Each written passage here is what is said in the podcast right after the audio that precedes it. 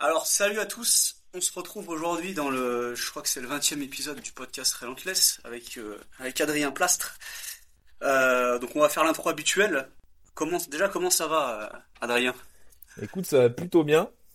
Euh, en général, ça, ça va bien. Est-ce que tu peux, parce que récemment, là, depuis le dernier podcast, il y a quand même des nouveautés au niveau de l'entraînement. Là, tu as fait le, t'as Ouais. fait le mock meet. Est-ce que tu peux nous faire déjà un petit récap de ce, de ce Euh, mock meet là, de ce que ça a donné meet, et, et bah- de ton, de ton ressenti par rapport à tout ça et de où t'en es là dans, dans l'entraînement hein. Hmm. Ok. Donc, euh, je pense qu'on a parlé un peu la dernière fois. On avait euh, adopté une stratégie avec des, on va dire, des rep range un peu plus élevés parce qu'on a vu je répondais bien à ça. Ouais. Et là, on a fait un mock meet récemment suite à, suite à une prépa. Et euh, bon, alors c'était un mock meet un peu spécial parce que j'ai eu quelques problèmes au, au niveau des épaules. Donc, on a testé que euh, c'est un mock meet juste euh, squat et deadlift. Et on va dire que je suis revenu à un niveau euh, pratiquement équivalent à, à mon meilleur niveau. Donc, euh, je suis, je suis, je suis, je suis très content par rapport à ça. Et, euh, et, et je pense que j'en ai, en- honnêtement, je pense que j'en ai un peu sous le pied. Ouais. Euh, donc, euh, tu vois, je me, suis- je me suis vraiment senti euh, confiant et euh, sous les barres et j'ai pas, alors que, alors que sur les, sur les mock meet précédents, je me sentais, euh, je me faisais euh, victimiser, tu vois, j'étais, j'étais pas bien, j'étais, j'étais vraiment pas bien euh, dans ma, enfin, j'y allais, mais euh, je, je- ça c'était lourd, enfin c'était vraiment, euh, j'étais pas dans une bonne dynamique, alors que là c'était complètement différent, quoi. J'ai- Je me sentais vraiment bien sous les barres, et, et donc, je, euh, pour moi, ce qui a, le- les facteurs, c'est bah déjà le- l'entraînement, je veux dire, on va dire qu'on l'a, je pense qu'on a trouvé quelque chose qui, au niveau des formats, euh, Ouais. euh, de la- même de la structure de l'entraînement qu'on a qu'on a un petit peu changé au fil du temps. euh, je pense qu'on a trouvé quelque chose vraiment de, de compatible et peut-être quelque chose qui fonctionnait pour moi. Et puis il y a aussi les calories. J'ai été beaucoup plus agressif au niveau du surplus, on va dire, dans les sur les Ouais. sur sur sur cette prépa. Et donc bah voilà quoi, il y a pas de y a pas de secret. Enfin j'ai vraiment senti euh, une belle différence. Et là bah du coup on est t'étais en peut-être aussi ouais. avant un peu trop, euh, un peu trop bas en poids de corps, non? Sur les anciens. Ouais, bah en fait euh, voilà, ouais, c'est en fait avant avant ça euh, en fait, j'ai eu une période où j'étais euh, en dessous de 105 kilos et j'avais envie entre guillemets de de rester sur sur cette euh, à, à ce poids-là. Mais euh, bon, on a bien vu, j'ai enfin, on a- je suis resté quand même longtemps à ce poids de corps et ça débloquait pas quoi. J'avais toujours des des sous enfin j'avais des petites pics de progression à dire de temps en temps Ouais. mais on n'arriverait jamais à concrétiser dans le temps. Euh, à chaque fois, ça, ça, ça, la progression, elle, elle, elle, elle suivait pas. Et, euh, et donc, du coup, bah, une fois que je me suis dit, bah, allez, on, on arrête de, on arrête de, de rester dans cette catégorie, entre guillemets, de, de passer, euh, parce que moi, historiquement, euh, j'ai toujours été en moins de 120, quoi. Ouais. Et, Ouais, ouais. euh, donc, euh, et en fait, bah, voilà. Mais là, là, là, de- par rapport à l'époque où je t'ai connu, quand on était au HCG, t'es beaucoup plus propre aujourd'hui physiquement. Ah oui, oui. Parce que euh, t'étais ouais, au... Enfin, là, t'es revenu en ouais. 120, mais ta condition physique, elle est pas du tout, c'est pas la même. Disons que j'ai eu, j'ai eu une approche un peu plus intelligente que ce que euh, je pouvais faire à l'époque, je pense. Euh, donc euh, effectivement, euh, je suis plus propre qu'avant. Et, et donc c'est moins pénible, entre, on va dire entre guillemets, parce que bon après quand tu te bats, t'es super gras, bon, c'est pas, c'est pas forcément très agréable.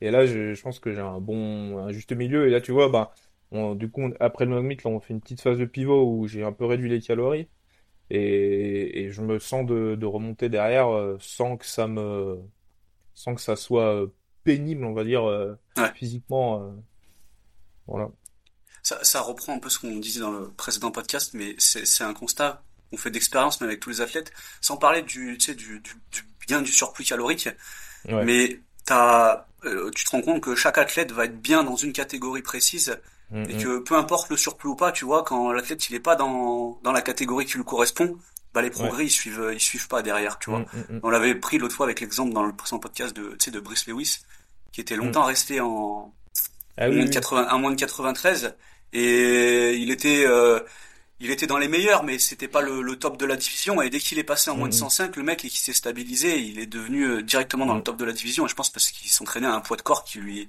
je sais pas par rapport à sa structure et ses leviers qui lui correspondait euh, beaucoup mieux Bah, moi en fait il y a un, il y a un poids euh, je me rends compte qu'il y a un poids euh, on va dire palier tu vois si je dépasse si je suis en dessous de 115 kilos je vois assez rapidement, je me sens pas mal, mais je, je- je suis moins performant que au-dessus de 115. Je suis pas obligé de monter à très près de 120, mais quand je passe les 115 kilos, je, je, je, je, me sens très très très bien à l'entraînement, euh, que ça soit, euh, on va dire en, en termes d'énergie, mais aussi euh, sous, la- sous les barres. Les barres, les barres sont, je les, elles sont beaucoup, elles, paraissent beaucoup moins lourdes. Et, euh, et j'ai beaucoup plus de, de jus en fait tout simplement euh, pendant mon entraînement.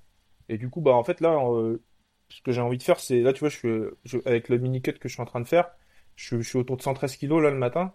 Et bah je vais je vais essayer de je vais je vais je vais refaire l'expérience parce que c'est quelque chose dont je me suis rendu compte on va dire euh, relativement enfin je me suis rendu compte de ça relativement récemment. Et je vais refaire l'expérience pour confirmer ça. Euh, juste remonter au-dessus de 115 voir ce que ça donne. Et, euh, et voilà quoi. Mais c'est intéressant de, de voir que même après euh, quelques années d'entraînement, on va dire, on, se rend compte de choses euh, qui sont, euh, enfin, finalement, c'est ce qu'on répète tout le temps que faut pas se faut Ouais. pas se fixer sur une catégorie. Mais des fois, tu te dis putain, ça serait quand même bien de voilà, mais voilà, faut ouais. être réaliste quoi. Mais d'où d'où l'importance, euh, même quand tu as beaucoup d'expérience en tant que coach, de continuer à, à pratiquer, à, à t'entraîner, parce que tu as toujours Mm. des... Même après Ah bah beaucoup d'années Et même d'entraînement, à tu as, te Mm, mm. et, et, toujours et, des et même réflexions euh, qui te viennent. Et, ouais, et même euh, continuer à te faire coacher en fait. Parce Ouais. que c'est, enfin, je pense que on a eu des discussions ensemble. Je suis pas sûr que je, tout seul dans ma tête, je suis pas sûr que j'aurais fait, euh, j'aurais eu la même réflexion. Même si tu m'as pas forcément dit, bah, faut absolument que tu montes ou faut absolument que tu dé, enfin, où tu restes. Tu vois, tu- on- je sais qu'on en a parlé à, à, à des moments donnés de, de mon poids, etc. Et, euh, et, et je sais pas si euh, j'aurais eu la même approche en étant tout seul, tu vois. Je, Oui, je ou peut-être que ça aurait été plus long à venir, ou tu t'aurais, enfin, ça aurait été, ça serait Ouais. venu différemment, quoi. C'est, c'est- Ouais, ouais. Ok. Ok, ok. Voilà. Bah écoute, pour ma part, euh, je suis, euh, je suis toujours en train de réhabiliter depuis le dernier podcast mon, mon genou là, mais du coup, euh, du coup, euh, le focus est au, est au deadlift actuellement. Donc euh, là, je suis, je sais que j'ai compris en fait que ça allait prendre du temps là pour mon, pour mon genou parce que Mhm. je me rends compte que j'ai pas fait de, de radio ou quoi, mais il y a pas mal de dégâts qui ont été créés. Et du coup là, il y a, en ce moment, il y a, il y a Victoria qui m'aide sur, euh, sur la réhabilitation du, du genou parce que j'ai vu que par moi-même euh, ça suffisait pas et du coup là je focus euh, en ce moment sur euh, du coup sur la progression sur le deadlift donc c'est vraiment mon c'est vraiment mon euh, mon drive actuel et je sais pas si je sais pas si je vais taper 300 cette année mais j'ai ce chiffre là Bah ouais, ouais. j'ai ce chiffre là Ouais, moyen. dans dans la tête euh, donc euh, Ok, ok. Voilà, et, c'est- la coup, motivation. au niveau du, du squat, tu, tu fais, tu fais quelque chose avec un volume très restreint ou tu fais des, enfin, comment t'approches, comment t'as, t'as quelle approche par rapport au- à ce, ce mouvement-là, euh, vu que t'as des problèmes de genoux, là?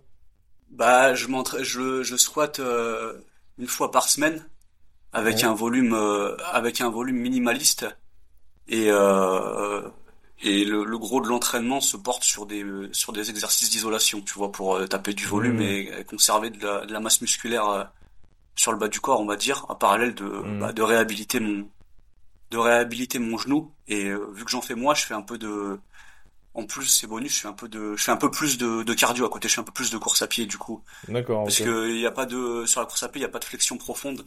Donc ça me ça m'use pas le genou si tu veux. Donc euh, voilà ça me ouais. permet de de maintenir un, un volume d'entraînement général qui est qui est correct.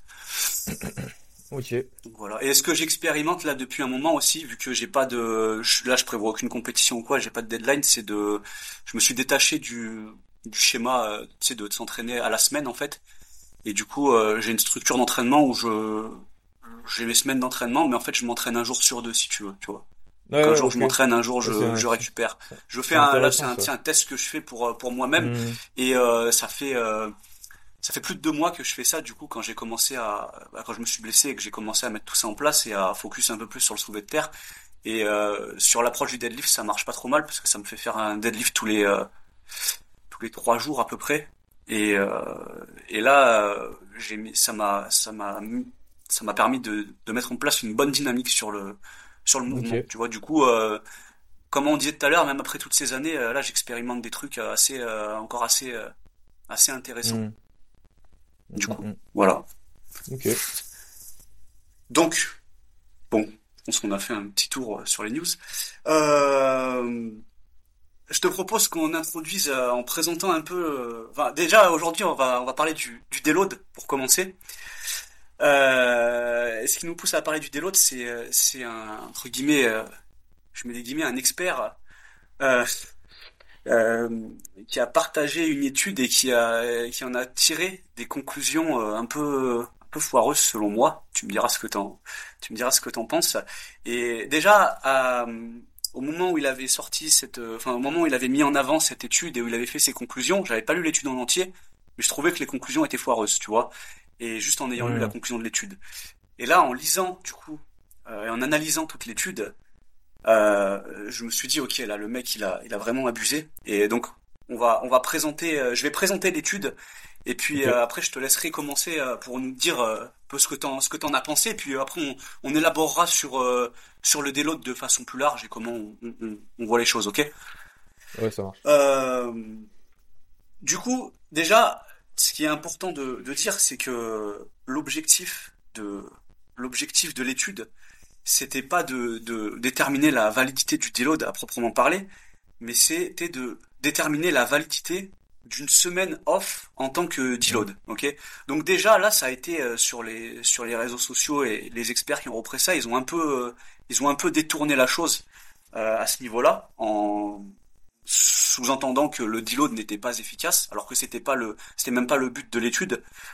Euh, ça a été fait sur une population de du coup de 50 hommes-femmes qui avaient à peu près un an d'entraînement. Ok, donc c'était pas des athlètes, euh, c'était pas des athlètes très très avancés, donc c'est important à, recontextualiser. Le premier groupe, il s'entraînait de façon linéaire pendant 9 semaines, le deuxième groupe, ils s'entraînaient neuf semaines avec un déload, avec un déload au milieu. Euh, donc le déload, il consistait à faire une semaine off complète. Donc euh, la, routine d'entraînement, c'était un upper-lower qui était fait au total avec quatre entraînements par semaine et c'était pas l'entraînement de force, hein, c'était de c'était de l'hypertrophie, d'accord? Donc aussi à, à encore une fois à recontextualiser derrière pour la force. Et euh, le, seul contrôle qu'il y a eu, c'était sur l'entraînement du, euh, du, bas du corps. Ils leur ont filé une routine sur le haut du corps, mais ils ont vérifié que l'entraînement du bas du corps, du coup. Et euh, ils ont fait l'entraînement du bas du corps, c'était du squat à la Smith Machine, du leg extension et deux exercices pour les mollets, cinq séries de 8 à 12 répétitions pour, pour chaque exercice. Ok, donc vraiment un seul gros exercice polyarticulaire, on va dire. Et euh, les, euh, les entraînements du corps, c'était deux fois une heure, euh, avec une routine qui leur avait été suggérée, mais ils n'étaient pas contrôlés dessus, donc ils en parlent pas plus en détail que ça. Et le, le résultat final, c'est qu'en termes de gain musculaire entre les deux groupes, il n'y avait pas de différence significative. Et au niveau des gains de force, sur les neuf semaines, le groupe sans déload, donc sans semaine off, a, ont observé de, de meilleurs gains. D'accord? Maintenant, il y a un truc qui est important à dire, c'est euh, ce qui a été mis en avant par euh, les soi-disant euh, experts qui ont poussé ont poussé l'étude du coup. donc le, mec dont je parle, il a dit que les déloads réactifs, du coup, il en a conclu de cette étude que les déloads réactifs étaient meilleurs que de faire un déload proactif. Ok? Il en a conclu que la fatigue, elle était, elle était davantage, euh, elle était davantage localisée et que ça faisait pas de sens, par exemple, de, ça faisait pas de sens de faire un déload général.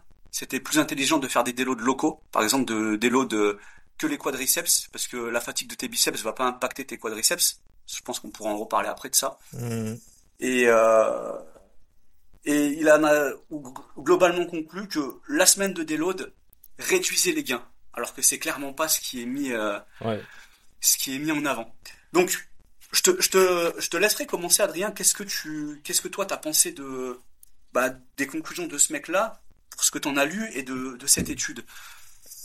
Bah, enfin, enfin, bah, là, avec, juste avec ce que tu as dit, je pense que c'est facile de voir que bah, les conclusions en elles-mêmes, elles sont. Euh, il a sauté, on va dire, sur l'occasion. Moi, c'est mon ressenti en tout cas.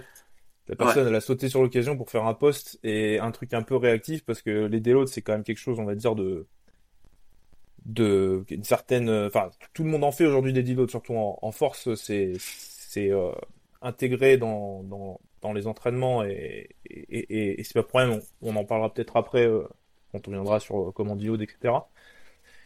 Et, euh, et en fait, moi, alors, soit il a, il a pas lu l'étude en entier, et, ou alors euh, il a fait exprès de, de mettre le point sur, euh, sur, on va dire, les, les différences qu'il y a entre faire un deload et euh, ne pas en faire sur une, sur une période donnée. Moi, ce que j'ai envie de dire sur cette étude, c'est que déjà, est-ce qu'on est-ce qu'on parle vraiment de deload quand on, est-ce que, enfin, ça c'est une définition, euh, ça, ça peut se discuter, mais est-ce que arrêter de s'entraîner complètement, c'est vraiment la définition du deload À mon avis, c'est pas vraiment le cas. Pour moi, un deload, c'est c'est c'est plutôt euh, une période de, de, temps où on va on va euh, on va jouer sur l'intensité et le volume dans l'entraînement pour récupérer et, et, et, enchaîner derrière sur une période et, et, driver la progression.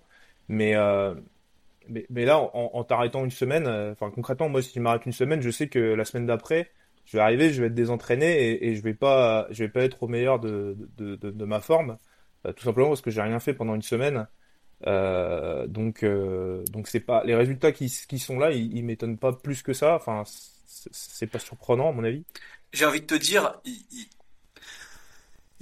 quelque part, enfin de par notre pratique, il, n'y avait pas besoin d'une étude pour arriver déjà voilà, à cette euh, voilà. à cette euh, à cette conclusion, tu vois. Ouais, ouais, ouais. Ah, mais clairement. Ah, en, en, fait, euh, moi, mon sentiment, c'est que la personne là qui a dirigé cette étude, Max Coleman, là, euh, il, il, a fait pas mal de podcasts en fait après cette étude qui sont ouais. assez intéressants parce qu'on on voit qu'il y a une approche globale et, et, cette étude, en fait, elle elle, elle est pas là toute seule, elle, elle va elle vient introduire tout un tas d'études et, et lui son objectif c'est de c'est vraiment d'étudier le deload parce que c'est quelque chose qui est euh, utilisé de façon, euh, qui est beaucoup utilisé, mais qui est très peu recherché scientifiquement. Et, et, et j'ai écouté quelques podcasts où, où, il dit, souvent que lui, son objectif justement, c'est de d'avoir une approche scientifique par rapport au deload pour vraiment dire bah, qu'est-ce que c'est un deload? Et d'ailleurs, il y a déjà euh, une autre, un, autre, une autre étude qu'il a, qu'il a faite où il, où, euh, il cherche à, euh, à définir vraiment ce que c'est déjà un deload.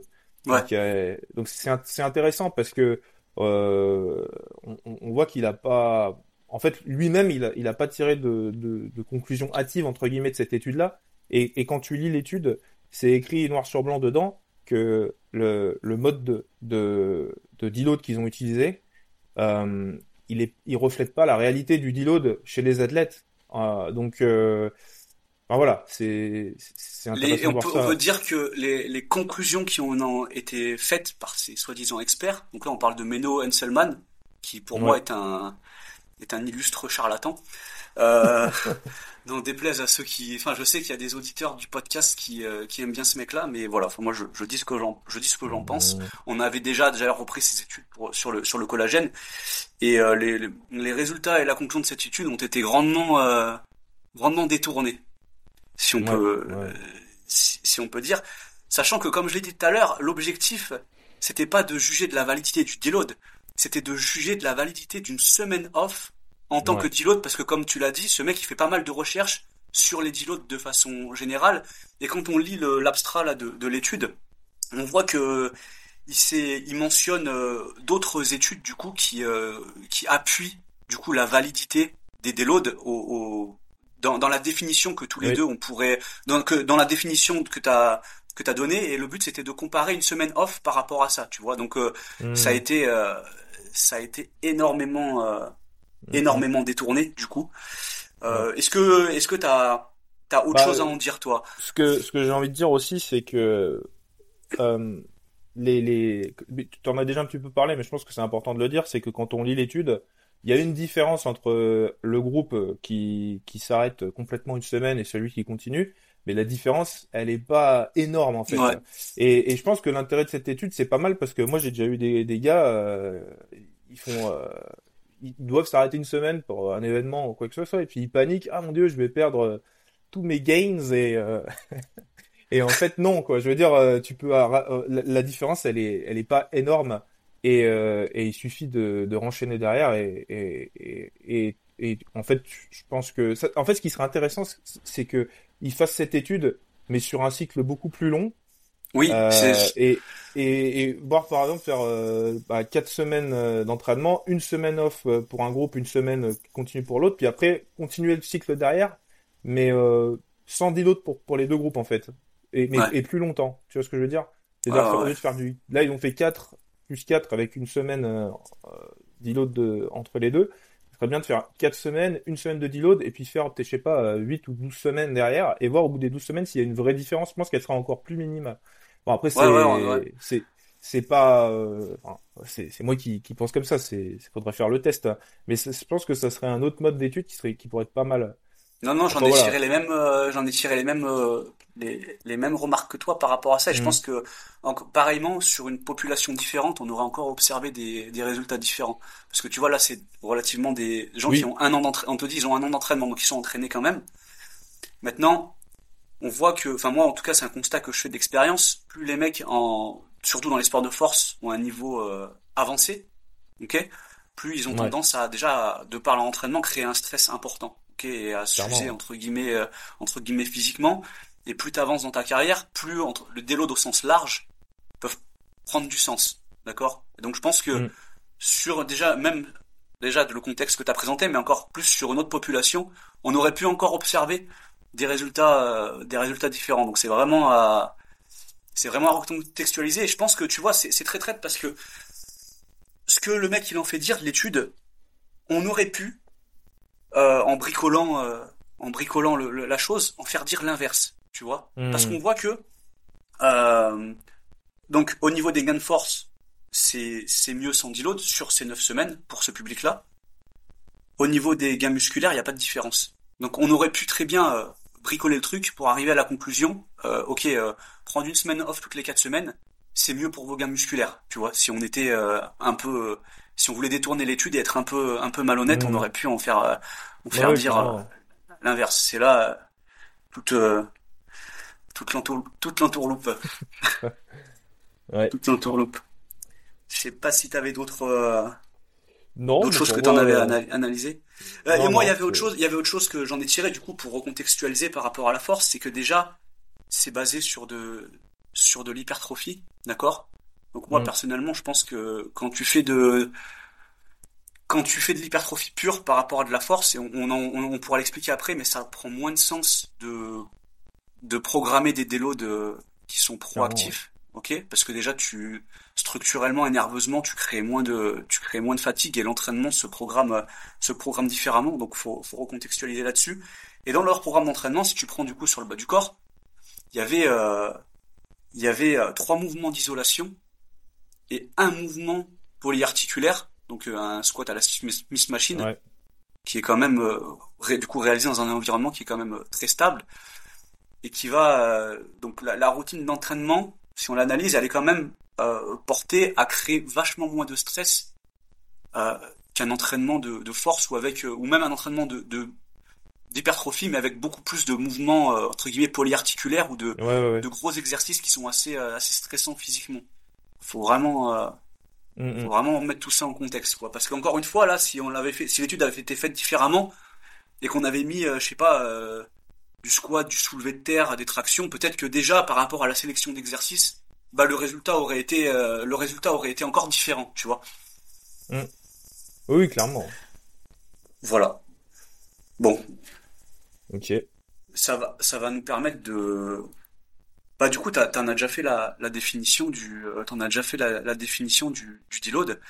Est-ce que là, euh, par rapport à tout ce qu'il y a à dire sur le deload, tu veux, tu voulais commencer, enfin, par, où où aimerais commencer toi Alors, euh, en fait, je, pense que, enfin, tout à l'heure, du coup, dans, dans, en définissant deload, j'ai dit que c'était une, une, réduction de volume et ou d'intensité. On peut faire varier les deux pour continuer à driver une progression. Et en fait, euh, quand je pense à, enfin, moi je pense que la, programmation d'un deload, elle, est directement liée à l'aspect de, périodisation, c'est-à-dire que quand on, a un athlète et qu'on fait de la compétition, on va chercher à être prêt le jour J. Et en programmant un deload, on, cherche à s'assurer une progression sur le long terme jusqu'au jour J, où derrière on va faire un taper, on, pourra peut-être en parler derrière, euh, qui est une autre forme de deload, on va dire, euh, avec un, un, un, but euh, légèrement différent. Mais en gros, cette notion de deload, elle, elle, est ultra importante dans une préparation parce qu'elle va nous permettre d'assurer une progression. Et euh, quand, quand, on programme un, bloc d'entraînement, donc euh, on, va faire en général monter l'intensité et des fois le volume, et en fait on va draver une progression, mais ça va, ça va amener de la fatigue. Et cette fatigue, on peut pas la faire grandir à l'infini parce que derrière, on, sait que la progression, elle va chuter et, on, et, et, et, du coup, la, la, la, on, pourra plus suivre.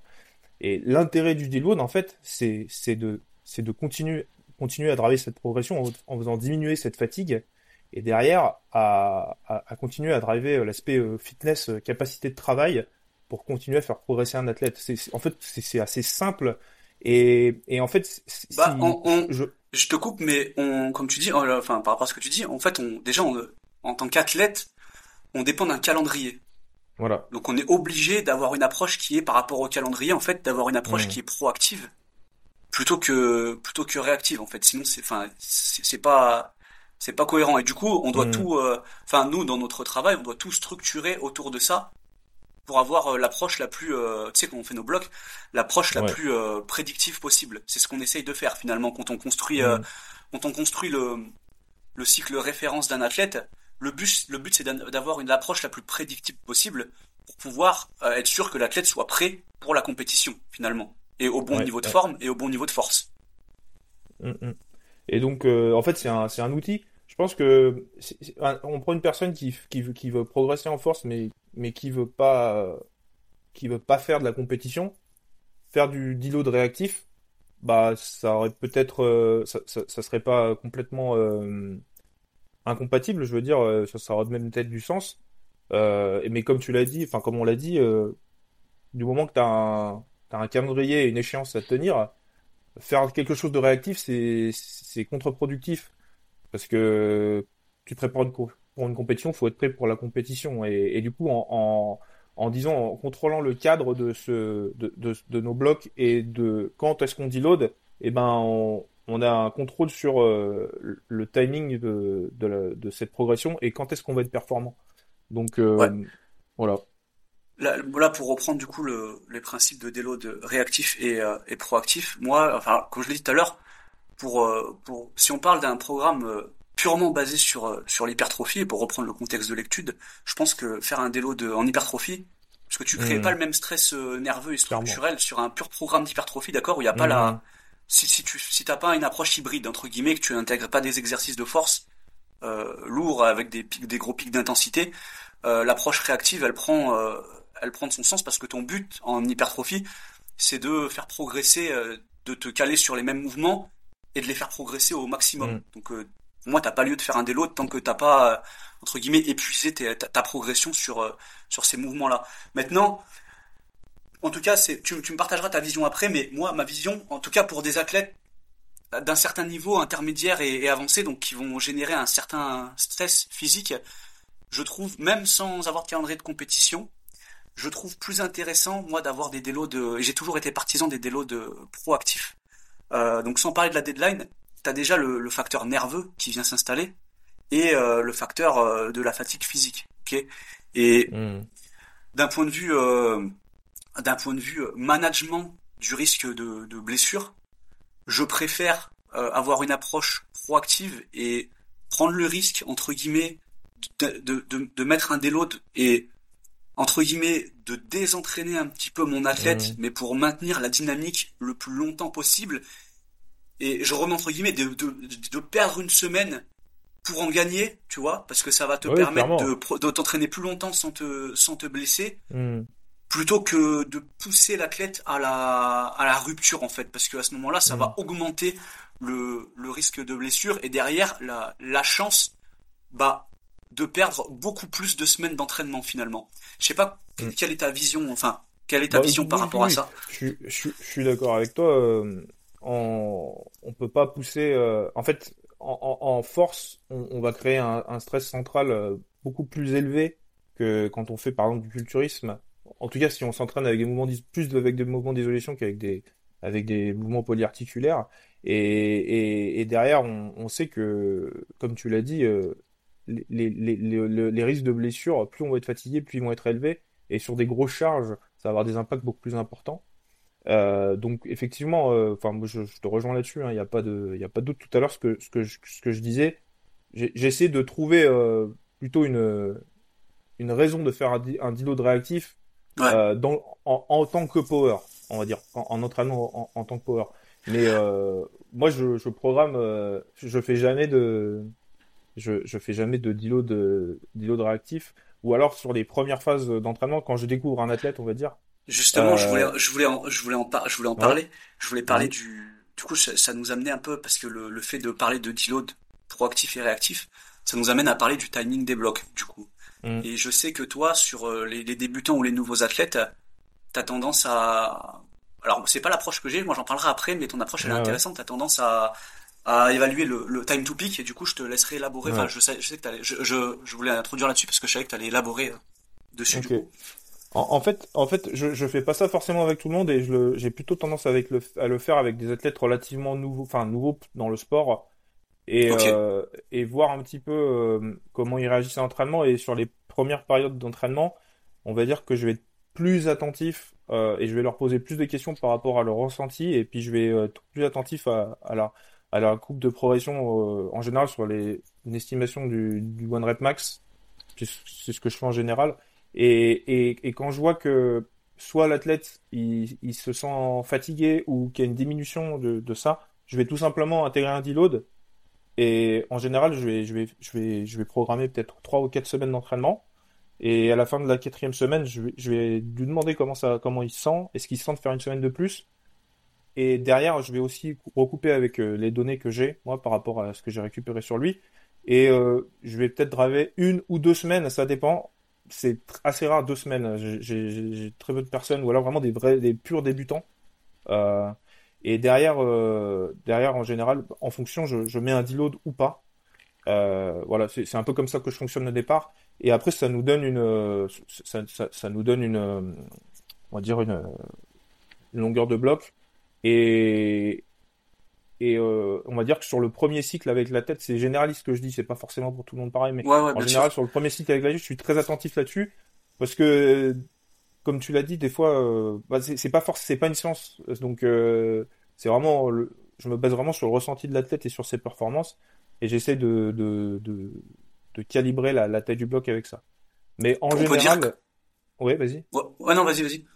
En fait, ce que j'ai, dit en général, les, les blocs que, avec les gens qui que, je suis, je crois pas avoir une seule personne au-dessus de 5 semaines. J'ai entre 3 et 5 semaines. Euh, voilà. Après, après, ça va dépendre comment j'intègre le deload. Si c'est des gens qui sont sur trois, trois semaines, je vais faire des, des, bons en intensité qui vont être peut, peut plus agressifs euh, de semaine en semaine. Et avec une semaine euh, avec une intensité relativement basse. Et c'est pas vraiment un vrai deload. Mais, Ouais. euh, mais, mais, mais ça fait office parce que ben, je sais que sur cette semaine-là, il va pas être poussé dans ses retranchements. Et il y a une grosse différence entre la, l'intensité de la dernière semaine et, et la première semaine du bloc. T'as, t'as un peu, euh, là, sur cette approche initiale, t'as un peu réadapté le, euh, l'approche de base du, du time to peak de, de RTS, on peut dire. Ouais. Bah en fait le problème de RTS, enfin le problème, le, le RTS ils, ils, ils, ils utilisent beaucoup de, de RPE statique et moi j'ai plutôt Ouais. ça faire euh, et, et même RPE statique et même j'allais dire euh, volume statique Mm. et moi j'ai plutôt tendance à faire du j'ai plutôt vagues. tendance à faire un, à des vagues et même au niveau du, du volume je- j'utilise des fourchettes de, enfin je je- j'utilise des fourchettes de volume euh, Ok. avec des MEV, MRV et donc le, volume récupérable au minimum et le volume maximum qu'on peut encaisser. Ouais. Et j'ai et j'ai tendance à jouer là-dessus. Donc c'est c'est c'est plus difficile de c'est plus c'est c'est plus délicat on va dire de de trouver un- la taille du bloc parfait dans ces conditions-là plutôt que quand tu es tout en statique. Mais euh, Moi- que j'ai la- un peu réadapté. ouais.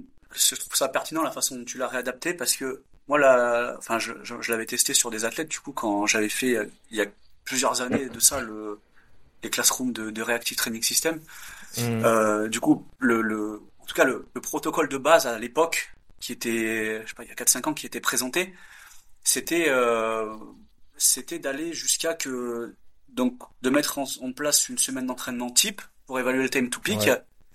et de la pousser jusqu'à que l'athlète ait un drop de performance deux semaines de suite. Donc euh, de, de, ça, bah, de vérifier la validité du crash parce qu'ils avaient observé que parfois les performances pouvaient crasher sur une semaine et derrière il pouvait y avoir un de par les adaptations qui se mettaient en place, un pic qui s'en suivait.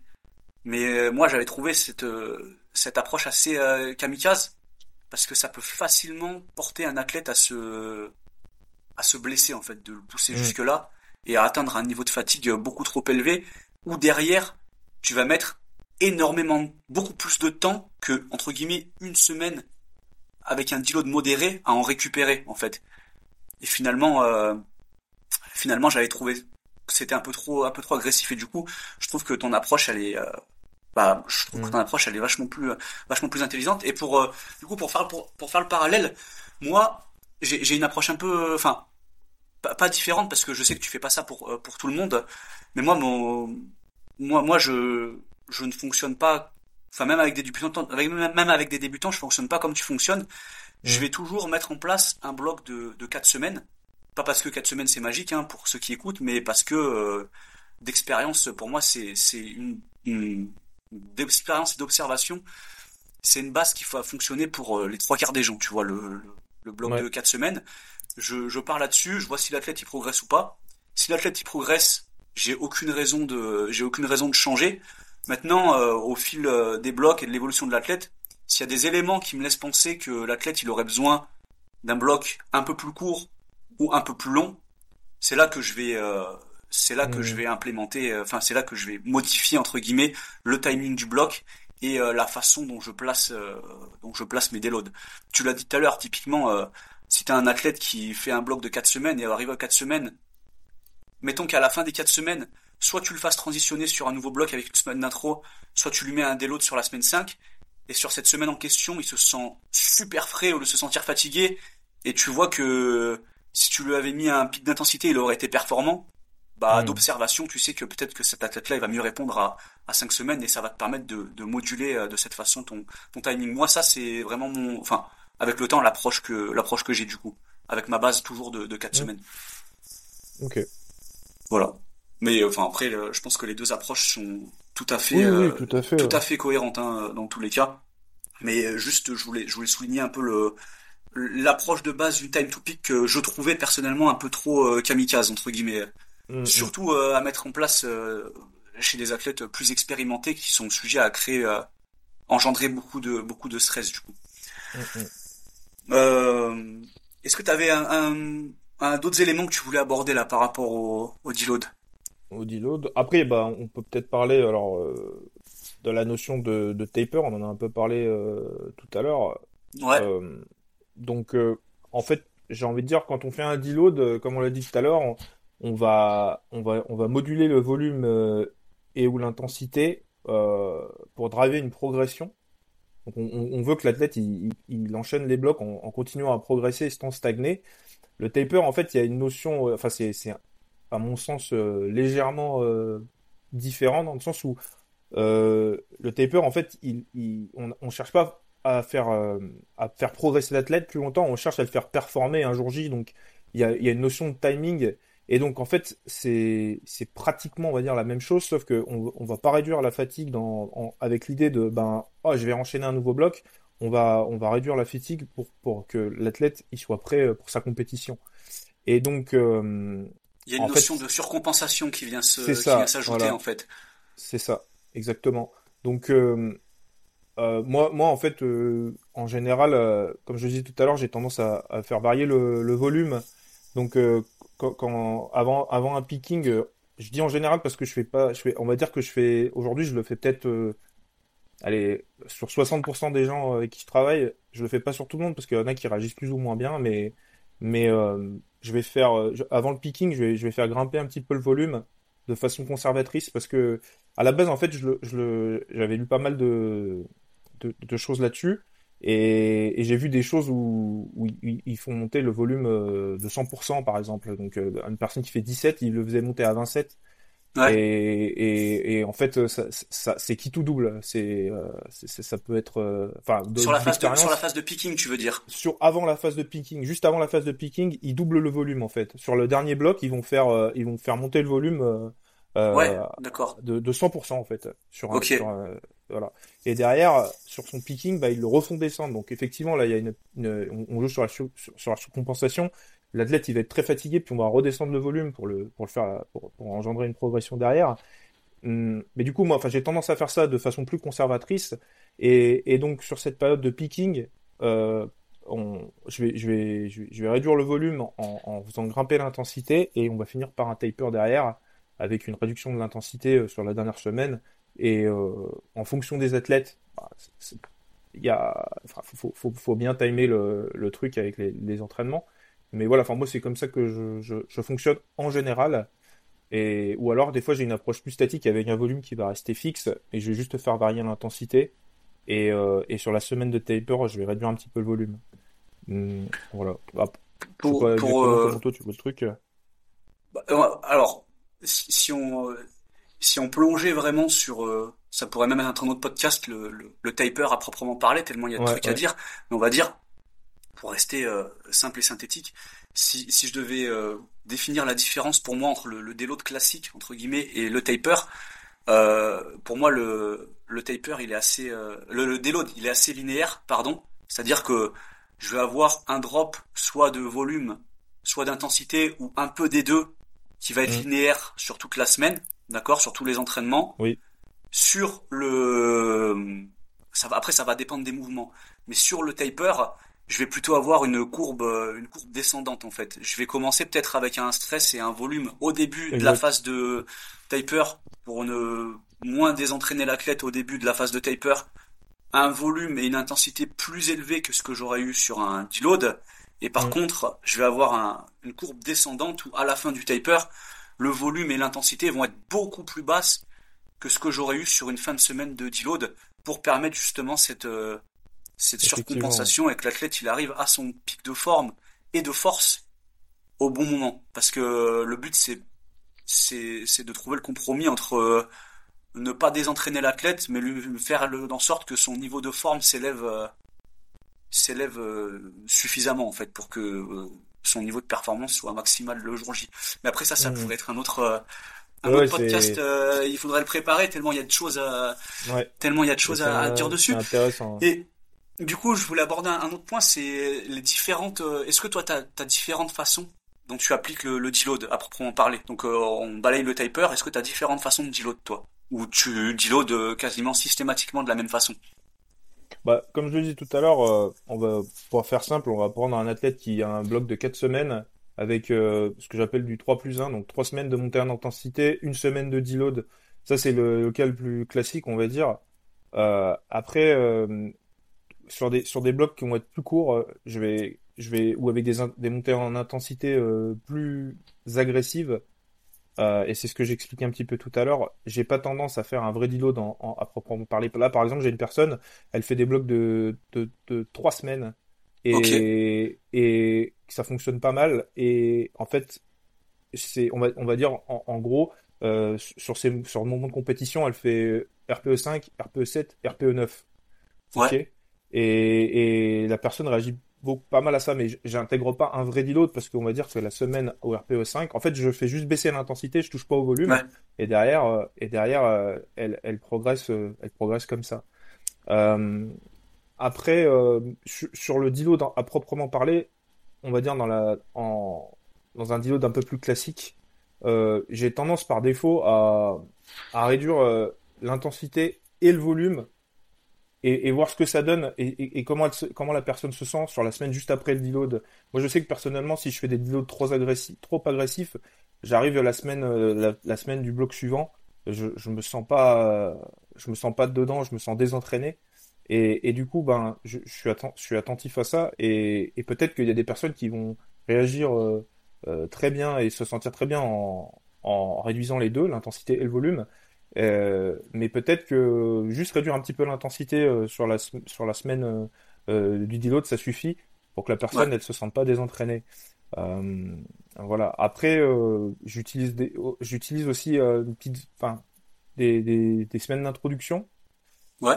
qui sont, en fait, moi, la, la semaine d'introduction, c'est, c'est, on va dire, euh, un petit, enfin, c'est une, subtil- une subtilité.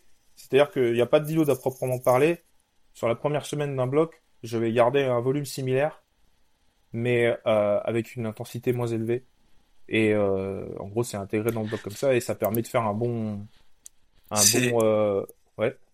Ce que je veux dire là-dessus, c'est que pour moi, je l'ai remarqué pour certains athlètes, pas pour tout le monde, hein, ça dépend comment tu programmes, mais pour certains athlètes, c'est très très psychologique parce qu'il y en a, Oui. ils vont voir, ils vont voir intro sur la semaine 1 du bloc au lieu de voir deload sur la semaine 4 du bloc. Ils vont paniquer. Oh mon dieu, j'ai pas de deload, tu vois, et ils vont te dire putain, je suis fatigué, alors que Ouais, ouais. t'as appliqué la même réduction de fatigue, d'accord? Ça, C'est testé et approuvé sur certains athlètes qui sont très psychologiques. Et il y a, il y a exactement, euh, je me suis déjà retrouvé avec l'inverse, c'est-à-dire que euh, au lieu d'avoir une semaine d'intro, tu mets un, tu mets un deload et le mec, euh, oh mon dieu, euh, le deload me fait chier, mais en fait, euh, on fait la même chose d'habitude sur la semaine d'intro, tu vois, c'est, Ouais. c'est assez, il y a, sur le y a une terme. part- la- il y a une part de psychologie là-dessus. Oui, oui. Après, tous ces termes-là, deload, intro, je pense pas que ça soit. Il n'y a pas de définition, en fait. Bien sûr. c'est des principes.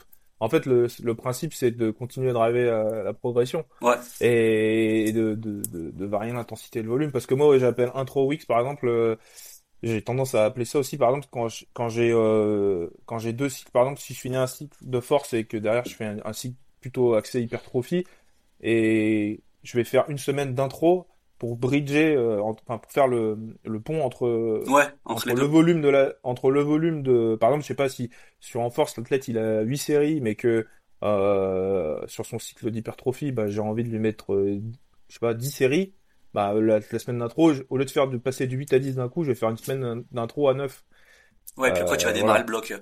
voilà c'est ça et en fait ça permet juste de faire une, une transition un peu plus euh, souple et moins agressive euh, mais euh, Ouais. les, les termes qu'on emploie là je pense pas qu'ils soient Non. qu'ils soient définis après euh, voilà Moi, moi, du coup, sur le, sur le papier, euh, vraiment entre l'intro et le deload, enfin, tout ce qui les différencie réellement pour moi, c'est que souvent sur euh, sur le sur quand je mets une semaine du deload en fin de bloc, je suis un peu plus agressif sur la réduction de d'intensité ou de volume que Ouais. quand je mets une semaine d'intro. La semaine d'intro, je suis souvent un peu moins agressif. C'est la différence que que j'en fais, à savoir que sur les mouvements de sur les mouvements de compétition, quand j'ai un vrai deload, je programme rarement de. Alors ça dépend des athlètes, mais je parle des tendances, je parle des tendances générales, Ouais. d'accord?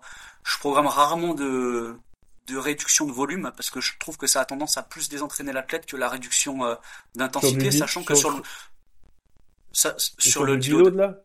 Ouais, sachant que sur le bloc suivant, tu vas repartir sur une intensité euh, plus basse, tu vas avoir le temps de te réadapter. Alors que si tu réduis trop ton, ton volume, ton nombre de séries, ça peut être plus Hmm. difficile derrière de te, de te réadapter. Ça, c'est mon approche et mon observation. Et après, il y a une, il y a une autre phase. Par contre, tu vois, le, donc l'intro et le deload, ça se, c'est assez similaire. Et après, il y a une, il y a la façon de faire euh, ondulatoire, euh, comme on fait un peu avec toi, du coup, euh, où donc on a une approche sur, euh, on a une approche évolutive sur quatre semaines du coup où il y a pas de, on va dire qu'il y a une semaine d'intro mais il y a, il y a pas de, il y a pas de vrai deload à proprement parler. C'est semaine Non. 1, 2, 3, 4. La semaine 1, c'est la semaine la plus basse en, en intensité. Donc elle fait office entre guillemets de deload en intensité. Et sur la semaine 4 où on va avoir le, où on va avoir le pic d'intensité, là cette fois, euh, j'ai tendance parfois à réduire légèrement le, le volume. Tu vois, par exemple, à couper un back-off, à réduire peut-être un peu le volume, euh, enfin le volume, le nombre de séries sur les accessoires. Et du coup, euh, ça te fait un volume, ça te fait un espèce de deload qui est réparti sur, qui est dilué sur deux semaines, mais qui est beaucoup Ouais. moins agressif. Il y a une semaine, t'as Mhm. ton pic d'intensité, tu réduis un petit peu le volume, et une semaine, euh, tu remets ton volume normal, mais par contre, tu réduis l'intensité et ça relance la dynamique du bloc, et souvent, ça, ça suffit largement à, à l'athlète, enfin, on le voit pour toi, ça te suffit largement à, à récupérer sans te désentraîner. Et ce qui est bien, c'est que, enfin, tu pourras en parler, mais tu, tu restes dans la dynamique du bloc. T'as pas ce relâchement parfois que tu peux observer quand tu sais que t'as une semaine de deload mental. Mm. Bah ouais ouais moi euh, en fait euh, historiquement euh, je sais pas ça fait peut-être un an qu'on fait ça euh, Ouais. mais euh, historiquement j'ai toujours fait des deloads et en fait j'avais je- quand à la suite à un, un deload la semaine d'après alors il y avait certainement un facteur psychologique mais enfin pas la semaine enfin déjà pendant j'ai- il y avait certainement un, un, facteur psychologique j'avais pas envie en fait. Je sais pas si c'est parce que c'était marqué deload ou, ou quoi. Mais le fait, je sais pas, ça, ça je, perdais, je perdais tout intérêt à m'entraîner cette semaine-là. Et du coup, bah, la semaine d'après, elle était, elle était très difficile. Et ça, je l'avais remarqué déjà euh, plusieurs années en arrière. Et, euh, et, et, et l'approche que tu as décrite, elle, elle me correspond euh, parfaitement. En fait, j'ai jamais l'impression de d'arriver désentraîné à la salle et, et, et de pas être euh, prêt en fait à m'entraîner. Alors que j'avais ça avec le deload, le, le deload classique. Ouais, ouais, ouais. Bah, tu vois, j'ai, j'ai, moi, j'ai mis en place à peu près la même approche sur, euh, sur moi-même. Et comme tu dis, t'as jamais vraiment l'impression d'être en deload, mais t'en as suffisamment pour, euh, vu que c'est dilué, t'en as suffisamment pour, euh, pour récupérer au final. Et c'est marrant parce que c'est, c'est, je pense qu'il y a une, il y a une grosse part de psychologie là-dedans. Il y a des, comme je disais tout à l'heure, il y a des athlètes, s'ils ont pas marqué leur deload en fin de bloc, Ouais, ça va. Ils ont, ils ont besoin de cette semaine vraiment pour se relâcher mentalement. Tu vois, ils sont, ça, ils sont en panique. Oh putain. En fait, c'est ça. C'est plutôt ouais. un, un relâchement euh, mental, psychologique que que qu'autre chose des fois. J'ai l'impression. Parce force que... est de constater que pour certains ça ne réussit pas et pour d'autres c'est indispensable. C'est sûr. C'est sûr. Et après, bah, y a, ça me fait penser à autre chose. C'est euh, là comme on a structuré la semaine, là, comme tu as structuré la semaine par exemple pour pour mes blocs où on a je m'entraîne 4 jours et j'ai un, un, troisième jour de, de renfo où j'ai aucun mouvement polyarticulaire. Ouais. Euh, enfin, j'ai pas de vrai mouvement de pompe, on va dire. Oui. Euh, et ben, je, je, je, crois que tu fais, je sais pas si tu fais encore pareil, mais je sais qu'à un moment tu le faisais, en tout cas, ce, ce, ce schéma là, trois, trois, trois jours de, de, de on va dire d'entraînement euh, avec des, des mouvements euh, type compétition et un quatrième jour de renfo. Et ouais. ben moi, ce quatrième jour de renfo, en fait, il est, il est entre guillemets réparateur, on va dire. Euh, je, je sais pas d'ailleurs si c'est psychologique ou pas, hein, mais je sais que j'ai remarqué que même si derrière j'ai des courbatures, etc., parce que on, y va fort sur le sur le renfort, je je me sens moins euh, fatigué euh, mentalement, on va dire, avec des gros guillemets avec ce que je dis, mais je me sens plus prêt à la, la semaine à, la, à enchaîner la semaine derrière. Ça fait un break. Alors c'est peut-être un break psychologique ou quoi, mais derrière, euh, ce format, il, je le trouve vachement intéressant. Et je l'ai, et je l'ai utilisé pour quelques personnes, et ça fonctionne pas mal. Je, je, je trouve. Il... Après, bon, faut que ça soit compatible avec l'emploi du temps de la tête, etc. Mais, euh, mais ça fonctionne pas mal. Oui, il faut que la structure soit compatible, mais je suis d'accord avec toi sur l'aspect, euh, sur l'aspect mental. Ça te fait aller sur, t'as le même vol, tu peux, tu peux arriver à, à faire en sorte d'avoir le même volume que tu t'avais eu sur quatre séances. Sauf ouais. que là, t'as vraiment une séance où t'as moins de pression de performance parce que tu sais que c'est qui prend moins de temps parce que c'est des accessoires, ouais. c'est assez c'est assez rapide. Ouais. Tu peux te mettre la misère, mais ça te met enfin ça te met met beaucoup moins de pression. Tu vois, je sais pas, une connerie, mais un développé couché aux haltères, ça te met moins de pression qu'aller faire un gros soulevé de terre de toute façon. Oh. Et sur euh, l'aspect euh, l'aspect euh, psychologique et même les, les, je pense au niveau des ressources, au niveau de, de, de la fatigue centrale que ça te coûte, c'est ça, ouais. c'est c'est c'est mm. différent.